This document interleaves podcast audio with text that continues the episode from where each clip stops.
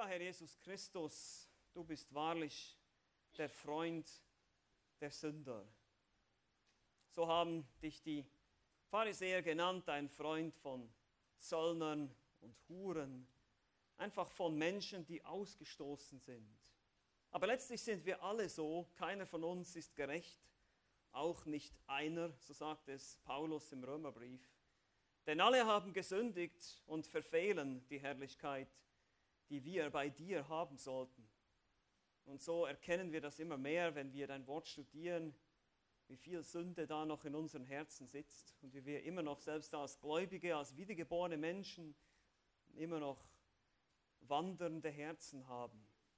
Ja, so bitten wir dich jetzt, dass du uns Gnade gibst zur Konzentration, Fokus auf dich, auf dein Leidenswerk, auf diesen Spott und den Hohn, von dem wir lesen, aber auch die Menschen, die dich verurteilt haben, die letztlich Werkzeuge in deiner Hand waren.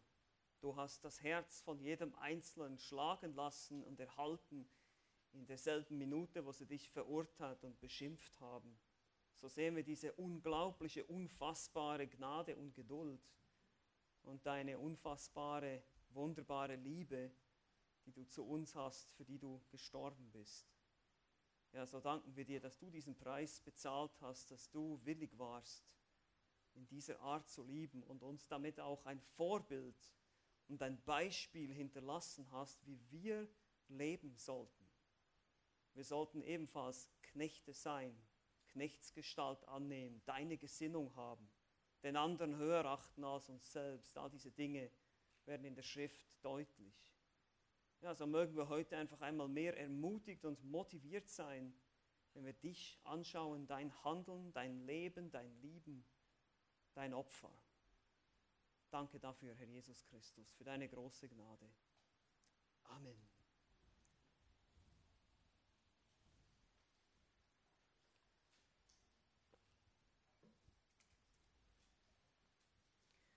Pastor Leslie Weatherhead. Der war wahrscheinlich auch von Migräne geplagt, wie ich, wegen dem Wetter, Wetterkopf. Das ist vielleicht ein Name. Pastor Leslie Weatherhead, Prediger in London, wurde einst von einem sterbenden Mann gerufen, der Angst hatte vor dem Tod. Und so ging der große Prediger und besuchte den verängstigten Mann. Er begann ihm alles über Gott und Christus und die Gemeinde und den Heiligen Geist zu erklären. Und plötzlich sagte er, ich war einfach zu beschäftigt. Ich hatte einfach keine Zeit, mich mit diesen Dingen auseinanderzusetzen. Darauf sagte der Prediger, immerhin hat dir Gott 4000 Sonntage gegeben, an denen du gelebt hast. Der Mann war 76 Jahre alt. Er hatte 4000 Sonntage, an denen er eine Gemeinde besuchen hätte können, nicht wahr? Und die Frage ist, wie viele Sonntage wird der Herr dir noch schenken, an denen du hierher kommen kannst oder eine andere Gemeinde, wo du das Wort Gottes hörst, wo du das Evangelium hörst, wo du eine weitere Chance bekommst, Buße zu tun, wenn du das noch nicht getan hast. Oder wo du einfach ermutigt wirst, weil du bereits Christ bist und mit dem Herrn unterwegs bist und von ihm hörst und diesen Tag der Woche, wie Thomas vorhin schon gesagt hat am Anfang, wir kommen hierher, um uns auf den Herrn auszurichten. Wir sind hier wegen ihm, nicht wegen uns. Wir wollen uns Zeit nehmen, sein Wort zu betrachten. Wir hören von dem Sohn Gottes, Jesus Christus, und was er für dich erlitten hat, damit Vergebung deiner Schuld möglich ist. Wenn du glaubst. Wenn du glaubst. Und das ist genau das, was Johannes mit seinem Evangelium möchte. Er möchte, dass du glaubst. Das ist seine Absicht. Deshalb schreibt er uns diese Dinge auf. Unter der Inspiration des Heiligen Geistes schrieb er dieses Evangelium in den 90er Jahren des ersten Jahrhunderts. Und er schreibt mit der Absicht in Kapitel 20, Vers 31, diese Dinge, diese Zeichen, die, von denen Johannes hier berichtet, die sind beschrieben, damit ihr glaubt, dass Jesus der Christus der Sohn Gottes ist. Der Sohn Gottes bedeutet, er ist Gott selbst. Der Sohn von jemandem ist dasselbe Wesen wie das Wesen selbst. Ein Sohn des Menschen ist ein Mensch und ein Sohn Gottes ist Gott. Er will, dass du verstehst, dass Jesus nicht ein normaler Mensch war wie wir alle, sondern eben Gott selbst, der diese Schöpfung betreten hat. Und das sehen wir ganz am Anfang, Kapitel 1, leitet er genau damit ein. Am Anfang war das Wort, das Wort war Gott. Und das Wort wurde Fleisch. So lesen wir das ganz am Anfang. Und dann berichtet er in den ersten zwölf Kapiteln von dem öffentlichen Dienst Jesu. Wie er eben Zeichen und Wunder tat. Ja, wenn Gott, der Schöpfer, in diese Welt kommt, was erwarten wir? Was erwarten wir, was passieren wird? Übernatürliche Dinge. Er ist der Schöpfer. Er hat alles gemacht. Er hat Macht über Dämonen, er hat Macht über Krankheiten, er hat Macht über Wind und Wetter, er kann auf dem Wasser gehen und ja, er hat Macht über Leben und Tod. Wir sehen die Totenauferweckung von Lazarus. Und dann nach diesen ganzen Zeichen, tragischerweise, wenn wir im Kapitel 12 lesen, die Schlussfolgerung, das Fazit quasi von diesem öffentlichen Dienst, in Vers 37 heißt es, obwohl er aber so viele Zeichen, es war noch viel mehr, wir lesen in Kapitel 20, es gab noch viel mehr, was Jesus getan hat, das kann man alles gar nicht berichten. Obwohl er so viele Zeichen vor ihnen, vor ihren Augen getan hatte, das heißt es hier, glaubten sie alle und taten Buße und das Königreich brach an? Nein, glaubten sie nicht an ihn. Obwohl es so viele Beweise gab, obwohl er so viele Zeichen tat, obwohl er Tote auferweckte, Blinde sehen machte, Lahme gehen machte. Er war hier, er hat das alles gemacht. Die Menschen haben nicht geglaubt. Und so verfallen wir noch heute, manche von uns, diesem Irrtum. Also denken, wenn doch Gott nur ein Wunder tun würde und ich das sehen würde, dann würde ich glauben. Meine Lieben, das ist eine Illusion, das ist einfach nicht wahr, weil diese Menschen haben das alles gesehen und die meisten von ihnen haben nicht geglaubt. Und so zieht sich Jesus zurück in Kapitel 13 mit seinen Jüngern am Donnerstagabend vor dem Passa, feiert mit ihnen das letzte Passamal, das beschreiben uns vor allem die anderen Evangelisten, die Synoptiker Matthäus, Lukas und Markus. Und Johannes konzentriert sich auf diese Abschiedsrede, die Jesus gibt, diese vorbereitende Rede. Er bereitet seine Jünger vor auf das Kreuz, aber auch auf die Ereignisse danach. Das haben wir gesehen. Er spricht nicht nur von dem Kreuz, er spricht zum Beispiel auch von dem Kommen des Heiligen Geistes und wie sie dann plötzlich all diese Dinge verstehen würden, wie der Geist sie in alle Wahrheit leiten würde und wie sie das dann weitergeben werden, wie er sie in die Welt sandte oder senden wird, um dann Botschafter zu sein. Zum Schluss betet er für sie. Sie sind schon bereits unterwegs durch Jerusalem Richtung Garten Gethsemane, wo er dann schließlich von Judas verraten und von den Römern verhaftet werden würde. Und er schließt dieses Gebet ab.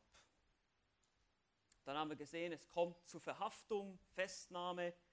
Und da haben wir immer wieder gesehen, der Bericht des Johannes, wenn ihr mal das ein bisschen vergleicht, wir haben jetzt heute Lukas 23 gelesen. Wir sehen immer, die Evangelisten haben unterschiedliche Schwerpunkte. Und der Schwerpunkt von Johannes ist natürlich selbst im Leiden, selbst im Sterben, selbst natürlich dann auch in der Auferstehung. Die Betonung ist immer wieder, Jesus ist kein Opfer der Umstände.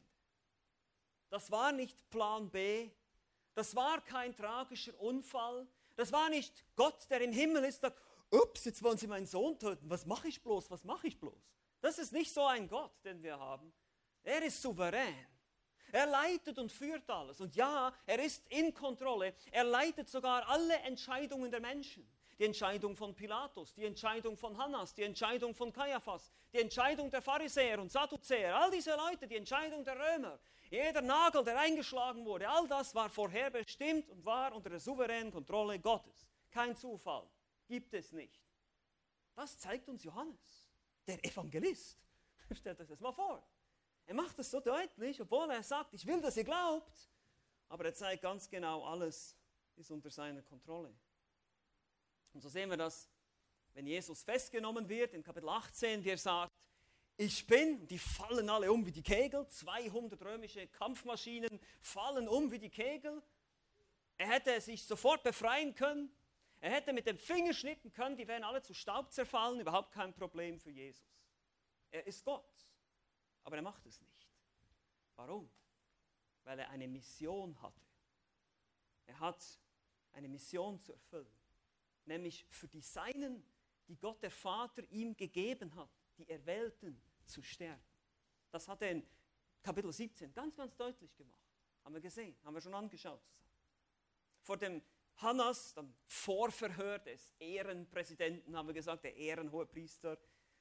Das Verhör des Kaiaphas wird uns hier nicht berichtet, im Johannesevangelium, das sehen wir in anderen Evangelisten. Nun schlussendlich sogar vor dem damaligen Unterdrücker der Besatzermacht Rom. Er kommt vor Pilatus. Aber auch da bleibt alles unter Kontrolle. Und letztes Mal haben wir damit begonnen, diese Verhandlung anzuschauen. In Kapitel 18, ab Vers 28 geht es los, wo er ins Prätorium kommt. Pilatus eben auch beginnt, ihn zu verhören. Und Johannes gibt uns hier mehr Einblicke in das Gespräch zwischen Pilatus und Johannes, was da alles so gesagt wird. Und die Juden sagen zum Beispiel, wir dürfen niemanden töten, heißt es in Vers 31. Und in Vers 32 steht, damit Jesu Wort erfüllt würde. Der andeutete, durch welchen Tod er sterben sollte. Hier sehen wir schon wieder Hinweise, ja, ja, Jesus ist in voller Kontrolle von allem, was passiert. Und genau das werden wir jetzt in diesem Abschnitt auch wieder sehen. Dieses ganze Leid, so schrecklich es war, so schlimm es war, er hat nie die Kontrolle verloren, niemals. Und das ist beruhigend, meine Lieben. Das ist sehr beruhigend. Aber wenn das nur so ein Unfall wäre oder so ein, so ein Notfallplan von Gott gewesen, dann wissen wir nicht, wann Gott jetzt dann plötzlich doch noch seine Meinung ändert und vielleicht dann doch nicht alle gerettet sind, die an ihn geglaubt haben. Und wenn Gott nicht souverän ist, dann kann er gar nicht seinen Plan ausführen. Dann kann es so sein, dass der Teufel am Ende noch gewinnt. Wir wissen es ja gar nicht. Aber wenn Gott souverän ist, und alles unter seiner Kontrolle ist und er allmächtig ist, dann haben wir keine, keinen Grund zur Sorge. Aber wir sehen hier Pilatus, wie er sich, wie gesagt, aus der Affäre ziehen will. Er ist so ein richtiger, glibberiger, glitschiger Diplomat, ja, der versucht es irgendwie allen recht zu machen. Er merkt, ja, mit diesem Jesus, da ist irgendwas nicht ganz richtig. Das kann nicht sein, dass der schuldig ist. Es gibt hier wirklich keine richtigen Anklagen gegen ihn. Er ist nicht wie der Barabbas oder die anderen Mörder und Zeloten, die sie da festgenommen haben und ständig gekreuzigt haben. Ihr wisst, Kreuzigung war eine ganz normale Exekutionsmethode. Es wurden Tausende von Menschen wurden gekreuzigt zu dieser Zeit. Es war nichts Besonderes in dem Sinne, war einfach eine Todesstrafe. Aber eine schreckliche, da werden wir noch drüber sprechen. Aber auf jeden Fall merkt er, dass es, na, das ist dieser Jesus, das kann nicht sein. Aber auf der anderen Seite wusste er genau, die Juden, die machen immer mehr Druck und die, die wollen den unbedingt tot sehen und er weiß nicht warum und er versucht sich hier zu drehen und zu winden. Am Ende sind seine Motive natürlich äußerst selbstsüchtig. Er arbeitet vor allem für seine eigene Karriere. Aber lasst uns das betrachten hier in diesem Kapitel 19, in den Versen 1 bis 16. Ich lese uns den Text für heute vor, Kapitel 19, die Verse 1 bis 16. Hier heißt es dann folgendes, nachdem sie, er dann in Vers 40 Barabbas eben ähm, losgeben muss, diese Möglichkeit verspielt hat, das nicht geklappt hat, heißt es, darauf nahm Pilatus Jesus und ließ ihn geißeln. Und die Kriegsknechte flochten eine Krone aus Dornen, setzten sie ihm auf das Haupt und legten ihn einen Purpurmantel um. Und sprachen, sei gegrüßt, du König der Juden, und schlugen ihn ins Gesicht. Da ging Pilatus wieder hinaus und sprach zu ihnen, seht, ich führe ihn zu euch heraus, damit ihr erkennt, dass ich keine Schuld an ihm finde. Nun kam Jesus heraus und trug die Dornenkrone und den Purpurmantel. Und er spricht zu ihnen, seht, welch ein Mensch. Als sie nun die obersten Priester und die Diener sahen, schrien sie und sprachen, kreuzige, kreuzige ihn. Pilatus spricht zu ihnen, nehmt ihr ihn hin und kreuzigt ihn, denn ich finde keine Schuld an ihm. Die Juden antworteten ihm, wir haben ein Gesetz und nach diesem Gesetz muss er sterben, weil er sich selbst zu Gottes Sohn gemacht hat. Als Pilatus dieses Wort hörte, fürchtete er sich noch mehr und er ging wieder in das Prätorium hinein und sprach zu Jesus, woher bist du? Aber Jesus gab ihm keine Antwort. Da spricht Pilatus zu ihm, redest du nicht mit mir? Weißt du nicht, dass ich Vollmacht habe, dich zu kreuzigen und Vollmacht habe, dich freizulassen? Jesus antwortete, du hättest gar keine Vollmacht über mich, wenn sie dir nicht von oben her gegeben wäre. Darum hat der, welcher mich dir ausliefert, größere Schuld.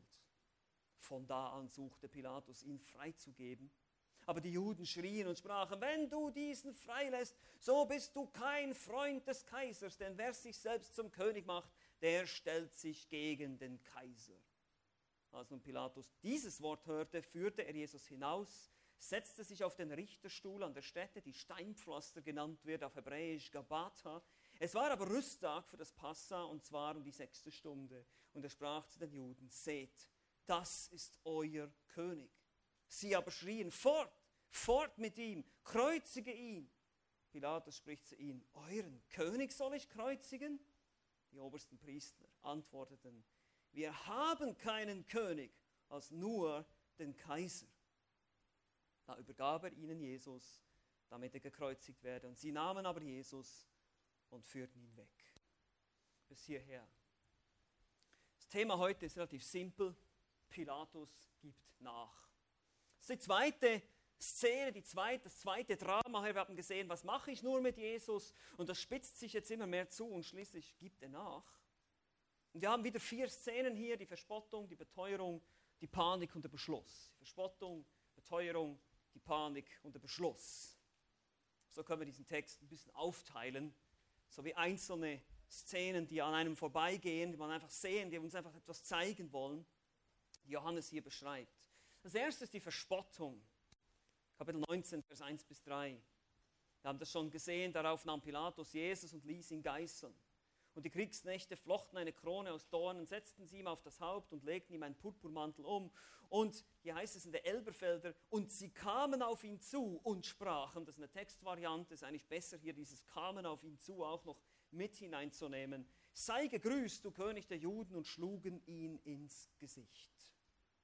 Wie gesagt, nach dem Versuch, ihn freizulassen, als einen zum Fest, wie wir in Kapitel 18 gesehen haben, dachte Pilatus wohl, wenn er Jesus geißeln ließ, könnte er damit sich aus der heiklen Situation herausmanövrieren. Er wollte wohl Mitleid erregen oder einfach, naja, ich, ich bestrafe ihn ja schon, ist ja schon gut, ich gebe ihm eine Strafe. Und wir müssen uns erstmal bewusst werden, was das eigentlich bedeutet.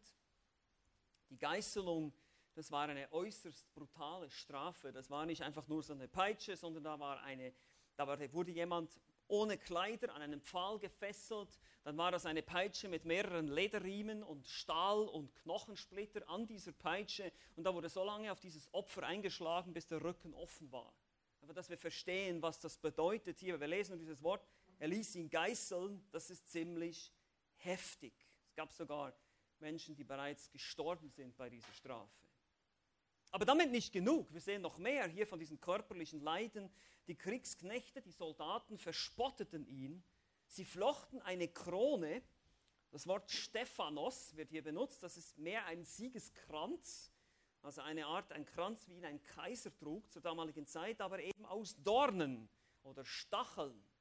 Es gibt hier verschiedene Vermutungen. Einige Gelehrte denken, das sind Teile einer Dattelpalme, die, die Dornen hat, die bis zu 20 Zentimeter lang werden können.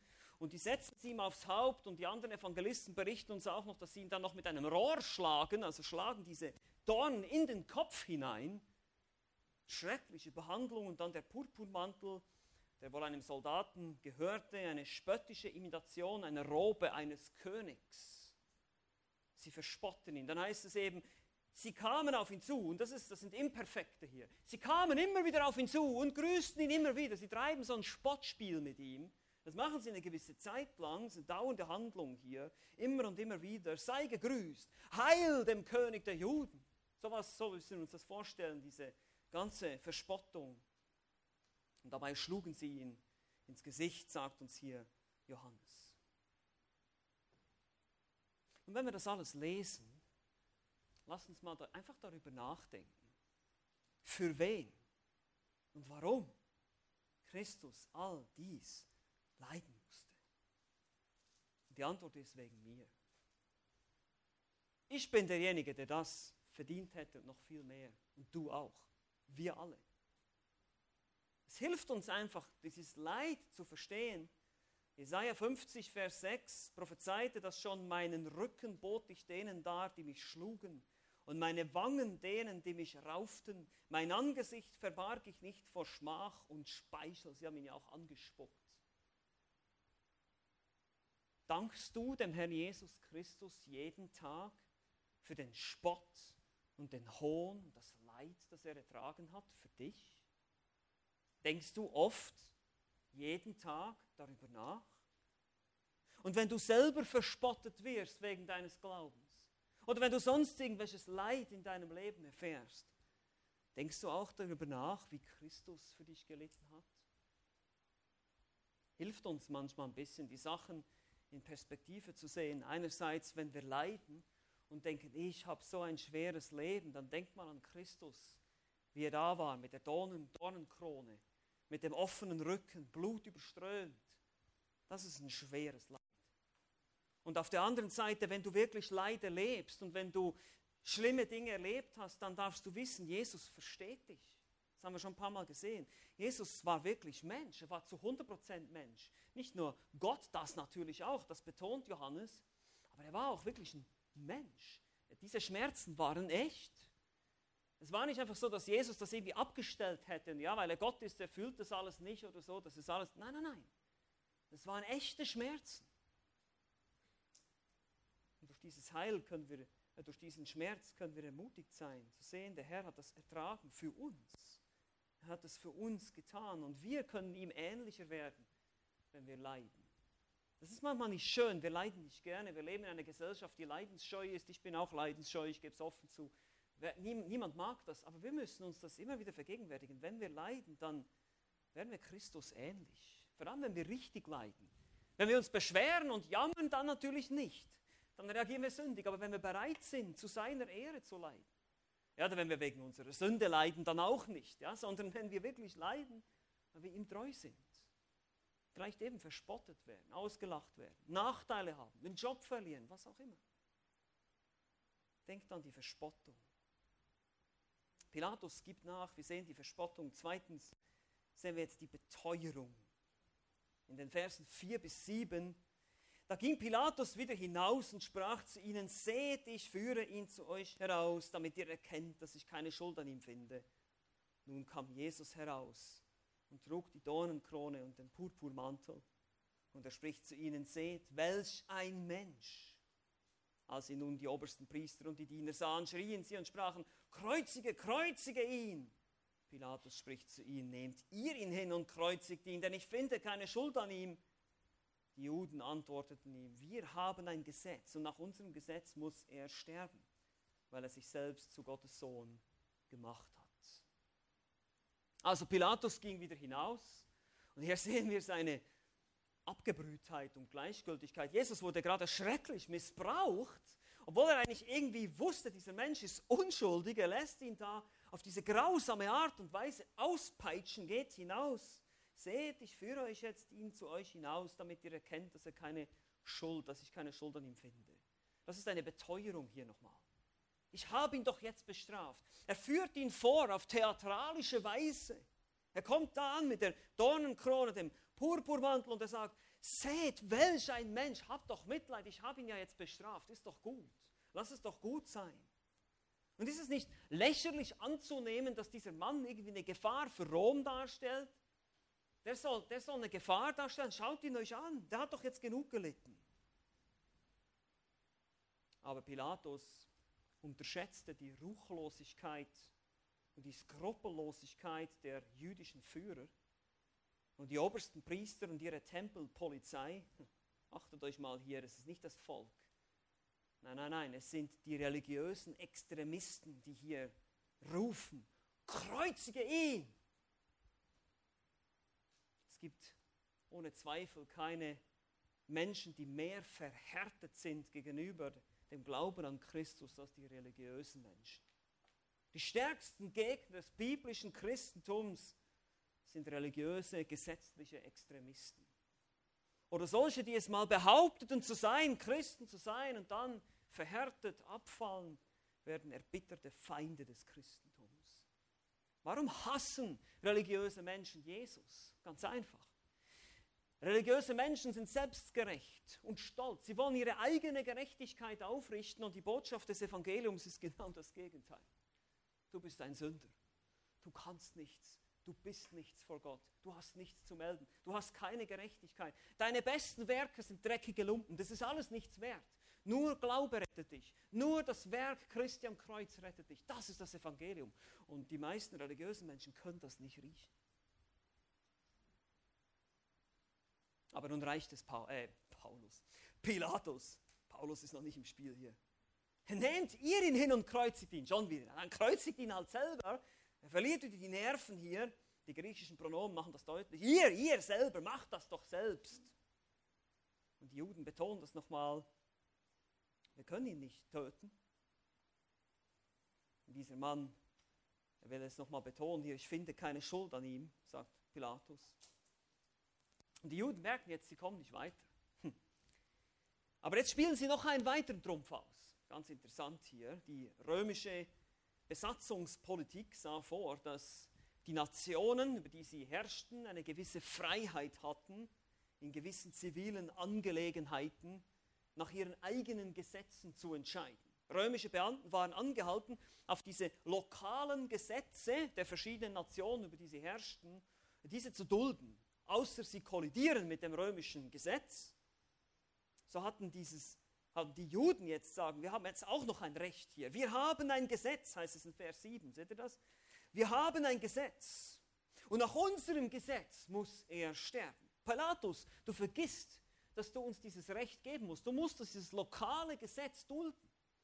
Du musst es respektieren. Und nach unserem Gesetz lautet die Anklage, er hat sich selbst zu Gottes Sohn gemacht. Das ist Gotteslästerung. 3. Mose 24, Vers 16. Und damals haben sie die Kapitel und Verse sicher noch nicht gehabt, aber es ist nach dem Gesetz Mose. Wenn wir ihn nicht als Aufrührer oder römisch, nach römischem Recht verurteilen dürfen, dann dürfen wir ihn wenigstens nach jüdischem Recht wegen Gotteslästerung verurteilen. Und das widerspricht auch nicht den römischen Gesetzen und wirkt sich doch nicht negativ auf Rom aus, oder? Und stellt sich das mal vor. Welche Ironie. Ich möchte, dass wir uns das vor Augen führen. Wer hier steht, ist Jesus Christus, Gott selbst. Gott wird wegen Gotteslästerung zum Tod verurteilt von seinen eigenen gotteslästerlichen Geschöpfen. Das ist das, was hier passiert. Unfassbar. Gott wird wegen Gotteslästerung verurteilt. Der einzig wahre, der einzig lebendige Gott wird wegen Gotteslästerung von seinen gotteslästerlichen Geschöpfen verurteilt. Es ist heute aber nicht anders, oder? Gott ist immer auf der Anklagebank. Nach Gott wird nicht gefragt heute. Außer wenn es irgendwas zu meckern gibt. Außer wenn er nicht das tut, was ich möchte, wenn er nicht die Dinge in mein Leben bringt, die ich möchte, dann klagen wir ihn an. Warum hat Gott das zugelassen? Warum lässt Gott das zu? Warum all das Leid? Warum all der Krieg? Wir setzen Gott auf die Anklagebank. Wir sind genau gleich wie die Menschen damals. Sie lästern Gott, indem sie ihn verurteilen. Und das machen leider alle von uns oder taten alle von uns, bevor wir es besser wussten dann. Ich denke immer, wir alle wären da gestanden, in unserer natürlichen, in unserem nicht wiedergeborenen Zustand, wenn wir alle da gestanden hätten, geschrien, kreuzige ihn, weg mit ihm.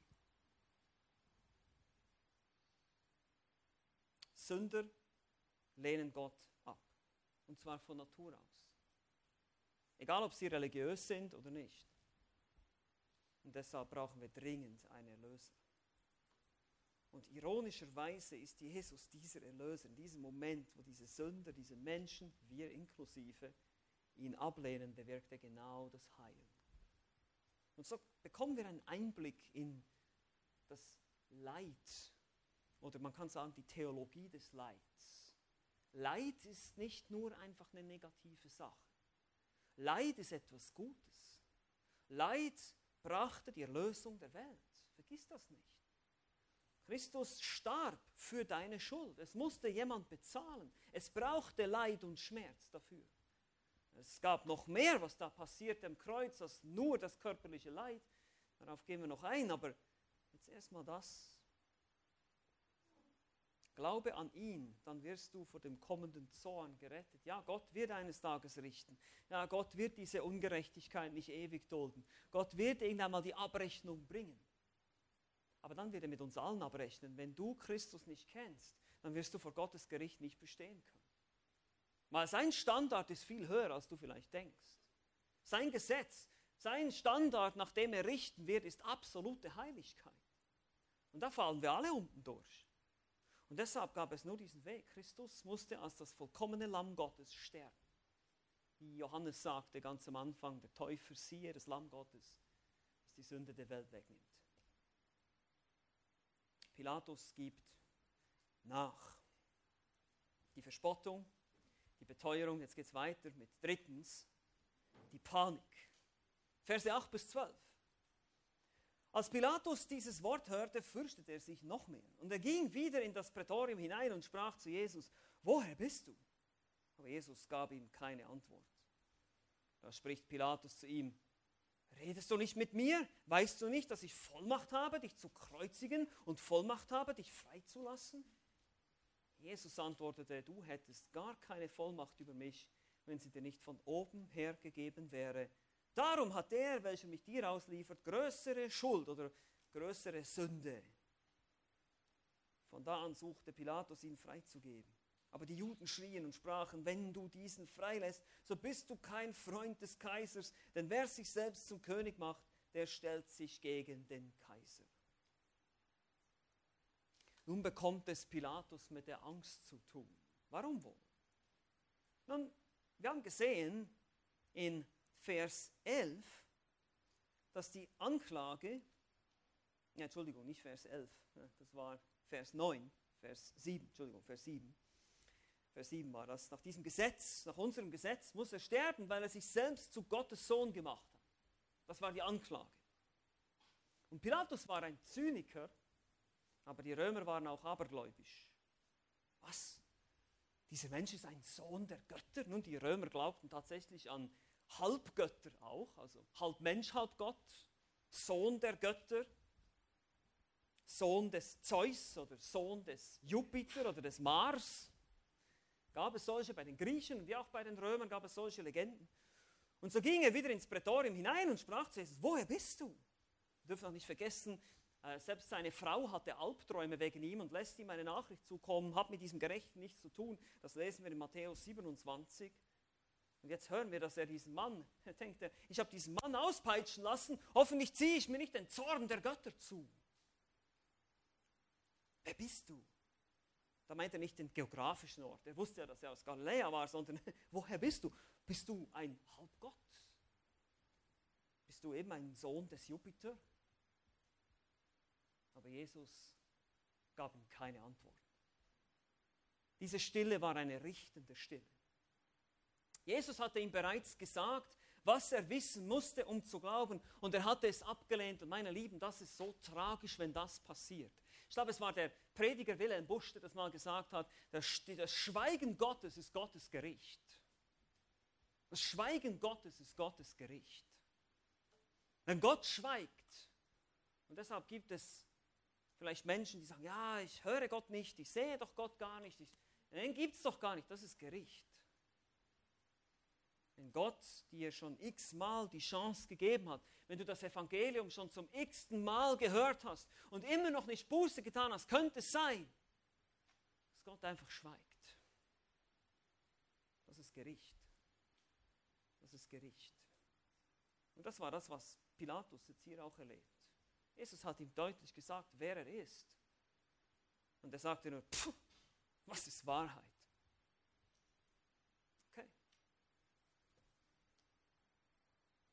Und er erfüllte sicherlich auch Jesaja 53, Vers 7, wo es heißt, er tat seinen Mund nicht auf. Damit ist nicht gemeint, dass er sich nicht selber wehrte. Nun wurde Pilatus wieder ärgerlich. Vers 10, der Aberglaube war schnell verschwunden. Redest du nicht so mit mir? Oder willst du nicht mit mir reden? Was fällt dir eigentlich ein?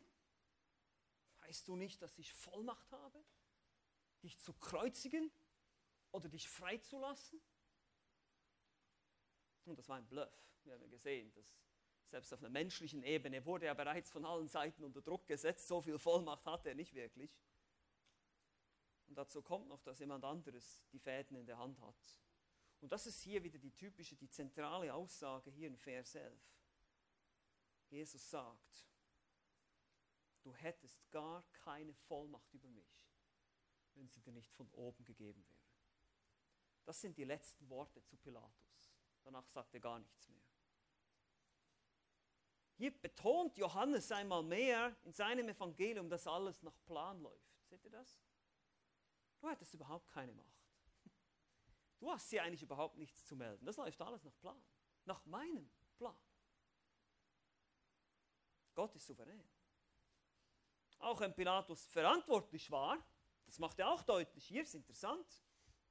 Pilatus war verantwortlich für sein gerissenes Handeln und für seine Unentschiedenheit. Aber es entzieht sich nichts der Souveränität Gottes. Pilatus war, wie alle anderen Beteiligten, ein Werkzeug in Gottes Hand. Aber es gibt unterschiedliche Grade der Verantwortung. Jesus sagt weiter, wenn ihr Vers 11 lest, darum hat der, welcher mich dir ausliefert, größere Schuld oder größere Sünde. Das war Kaiaphas, der ihn ausgeliefert hat, die Priester. Pilatus handelte als von Gott eingesetzter Staatsmann nach Römer 13, der das Schwert trug. Er tat quasi seine Pflicht, aber das natürlich auch etwas sehr fragwürdig. Aber Kaiaphas war aus religiös motivierter Bosheit und Machtgier hat er Jesus ausgeliefert.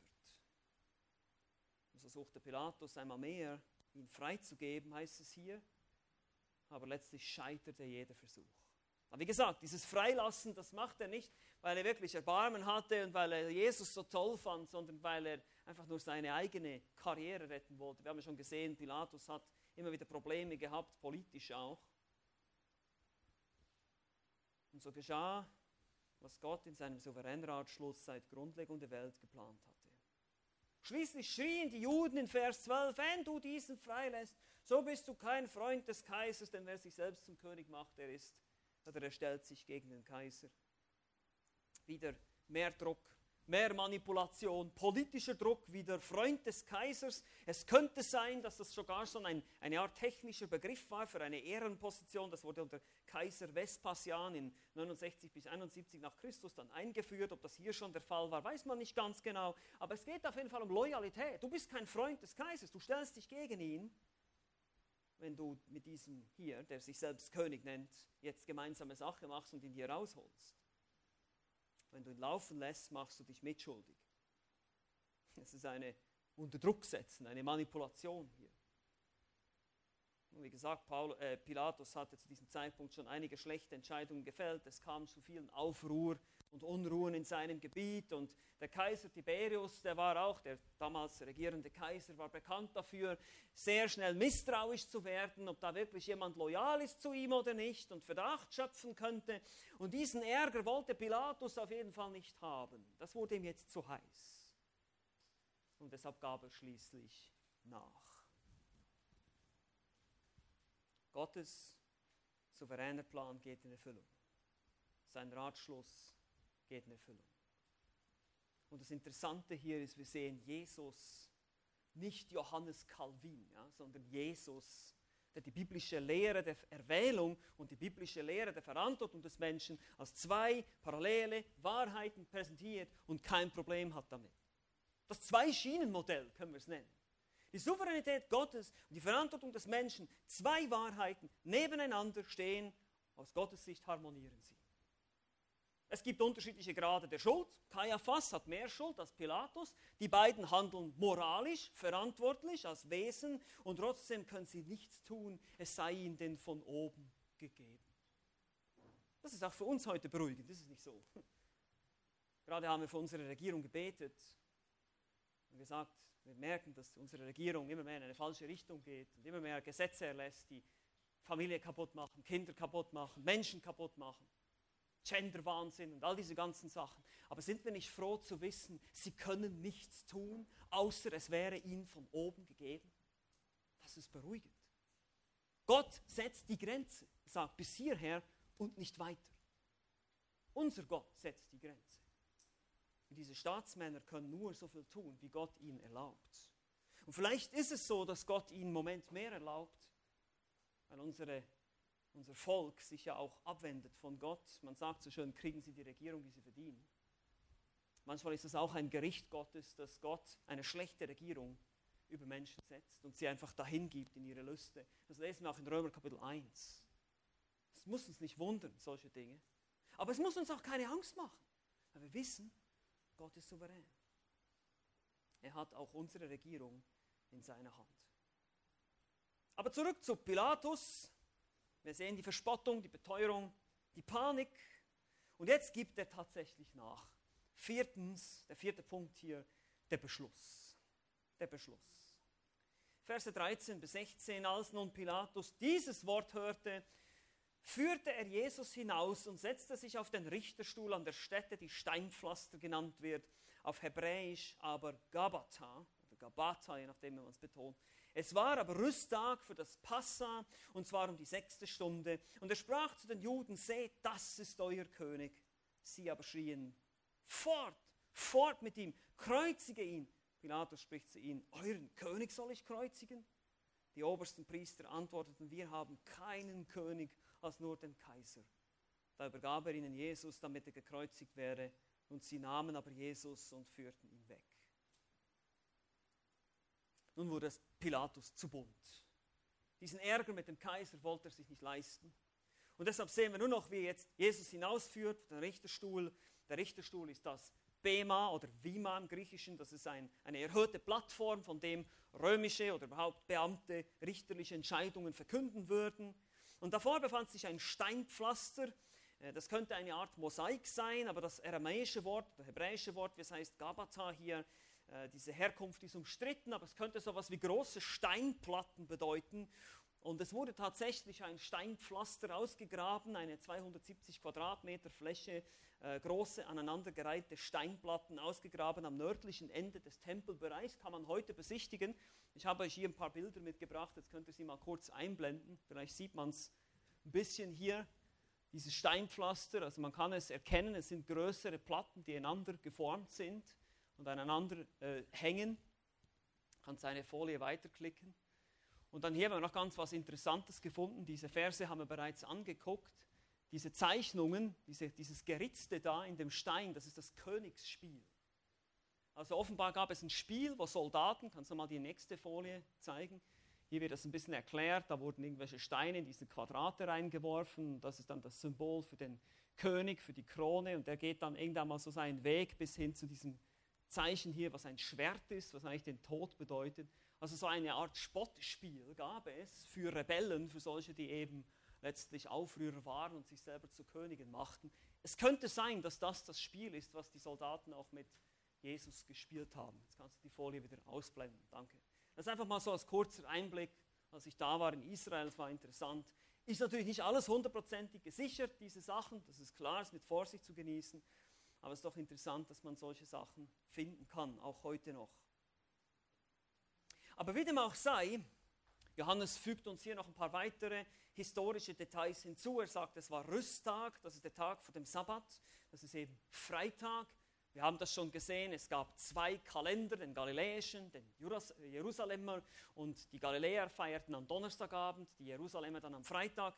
Das Passa, am Nachmittag wurden dann die Passalämmer geschlachtet, genau zu der Stunde, wo Jesus dann am Kreuz hing. Und dann heißt es hier auch noch, es war um die sechste Stunde.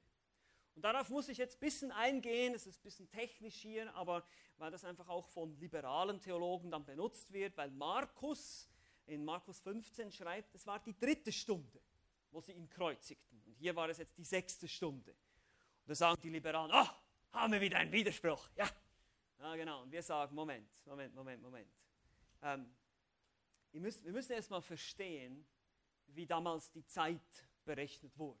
Ja, die hatten damals nicht so schöne Tissot Schweizer Uhren, die ganz genau jede Sekunde laufen. Ja. und wahrscheinlich mich überleben wird, Saphirglas und Titaniumstahl und so weiter. Sowas haben die damals nicht. Die hatten Sonnenuhren und astronomische Tabellen, die waren auch ziemlich groß. Die hatte man nicht einfach mal so in der Hosentasche, ich nehme mal so meine Sonnenuhr raus, ja. Das geht auch nicht. Das heißt, man musste sich an der Sonne orientieren. Ja. Die Sonne steht da, also ist es, ist es um die sechste Stunde oder um die dritte Stunde oder um die fünfte Stunde oder was auch immer. Und so gibt es auch welche, die sagen, es könnte römische Zeitrechnung sein, dass es 6 Uhr morgens war. Das ist aber eher unwahrscheinlich, weil wir wissen, dass die Verhandlung, die römischen Beamten begannen um 6 ungefähr ihre Arbeit und das zieht sich dann in den Morgen hinein. Aber die Position der Sonne ist natürlich schwierig äh, zu sehen, wenn man gerade keine Instrumente bei sich hat. Und es kann durchaus sein, dass es irgendwo zwischen 9 und 12 Uhr war, vielleicht irgendwie halb elf oder irgendwie sowas. Und dann ist es legitim, wenn der eine sagt, es war um die dritte Stunde und der andere um die sechste Stunde.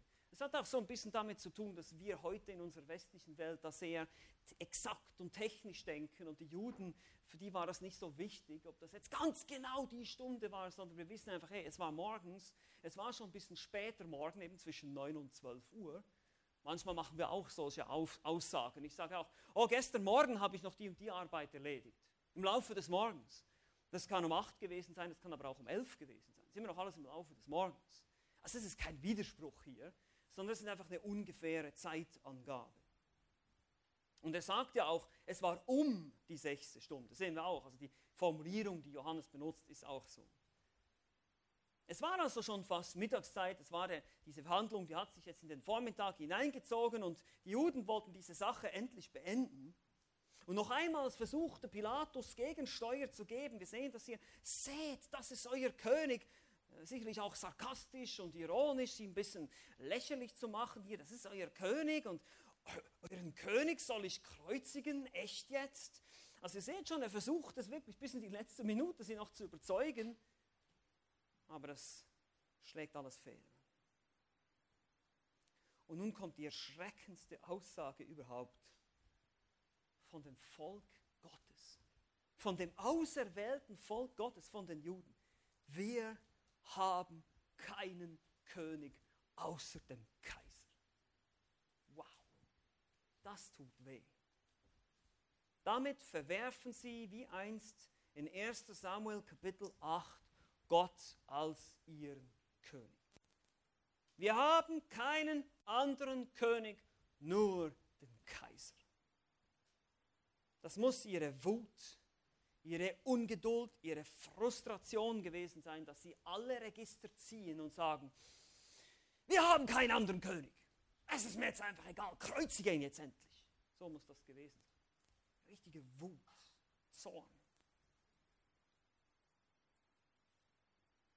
So kam es, wie es kommen musste. Vers 16. Da übergab er ihnen Jesus, damit er gekreuzigt würde. Sie nahmen aber Jesus und führten ihn weg. Das führten ihn weg hier ist auch eine Textvariante. Wenn ihr eine Elberfelder Bibel habt, habt ihr das nicht drin. Das gehört wahrscheinlich schon zu Vers 17. Sie nahmen Jesus und er ging und trug sein Kreuz. So geht es dann weiter hier. Aber der Sinn ist der gleiche. Sie nahmen ihn und führten ihn weg. Die Ironie und die Kontraste könnten nicht größer sein. Der unschuldige Sohn Gottes wird von sündigen und hinterlistigen Menschen angeklagt, ein Aufrührer und Lästerer zu sein. Stattdessen erbitten sie sich einen Mörder an seiner Stelle und ein feiger, wetterwendischer, auf seine Karriere bedachte, aber auch von Menschenfurcht getriebener Herrscher liefert ihn an diese blutrünstige Meute aus. Aber Gott ist immer in allem Kontrolle gewesen. Aber das tat er alles für dich, für uns, für mich. Und deshalb bleiben wir wieder zurück mit der Frage, die auch Pilatus beschäftigte, was soll ich mit Jesus tun? Du hast zwei Möglichkeiten. Nicht entscheiden geht nicht. Wer sich nicht entscheidet, hat sich entschieden. Diejenigen, die nichts gesagt haben, in der Volksmenge, die haben sich auch entschieden. Die haben nämlich Ja gesagt zu der Kreuzigung. Du musst dich entscheiden. Du musst dich entscheiden. Es gibt keinen anderen Weg. Entweder glaubst du an ihn, bist du bereit, seinen Weg mitzugehen. Und jetzt seht ihr vielleicht ein bisschen klarer, was es heißt, wenn Jesus sagt, bist du bereit, mir nachzufolgen? Bist du bereit, dein Kreuz auf dich zu nehmen? Das bedeutet Leiden. Das bedeutet Sterben. Ja, vielleicht nicht physisch, aber, aber meinem Ego, meinem Wunsch, all diesen Dingen, mein eigenes Leben aufzugeben, meine eigenen Wünsche, meine eigenen Vorstellungen, das ist Nachfolge, das ist Sterben. Das meint er damit, dieser Aussage. Bist du bereit dazu? Nicht nur Glauben und Ticken den Himmel zu haben, sondern bist du wirklich bereit, mir nachzufolgen? Dann bist du gerettet. Oder übergibst du ihn, wie Pilatus. Übergibt ihn einfach. Sagt, okay, Macht mit ihm, was ihr wollt. Ich will nichts mehr mit Jesus zu tun haben. Und was immer ihn dazu getrieben hat, ihr könnt es sehen, vielleicht war es Angst um seine Position, Karriere, Menschenfurcht, Druck, politischer Druck, Aberglaube, oh, er ist ein Sohn der Götter, was immer. Es gibt verschiedene Dinge, die wir hier sehen können. Und so gibt es auch heute viele Dinge, die dich davon abhalten, Christus nachzufolgen. Deine Freunde, was denken die über mich, meine Familie, was werden die über mich denken, meine Schulkollegen, meine Arbeitskollegen, mein Chef. Oh, was wird er sagen, wenn ich mich zu Jesus bekenne, wenn ich ihm wirklich konsequent nachfolge? Oh, was wird wohl passieren? Genau diese Motive trieben Pilatus dazu, ihn ans Kreuz zu bringen. Denke mal darüber nach. Deshalb heißt es, Menschenfurcht ist ein Fallstrick, definitiv. Für Pilatus war es ein. Und deshalb ist die Frage, was machst du mit Jesus? Übergibst du ihn oder folgst du ihm wirklich nach? Ich hoffe, du folgst ihm nach. Amen. Amen. Lass uns gemeinsam beten. Herr Jesus Christus, wir können nicht genug danken für dieses Leid, das wir eigentlich verdient hätten.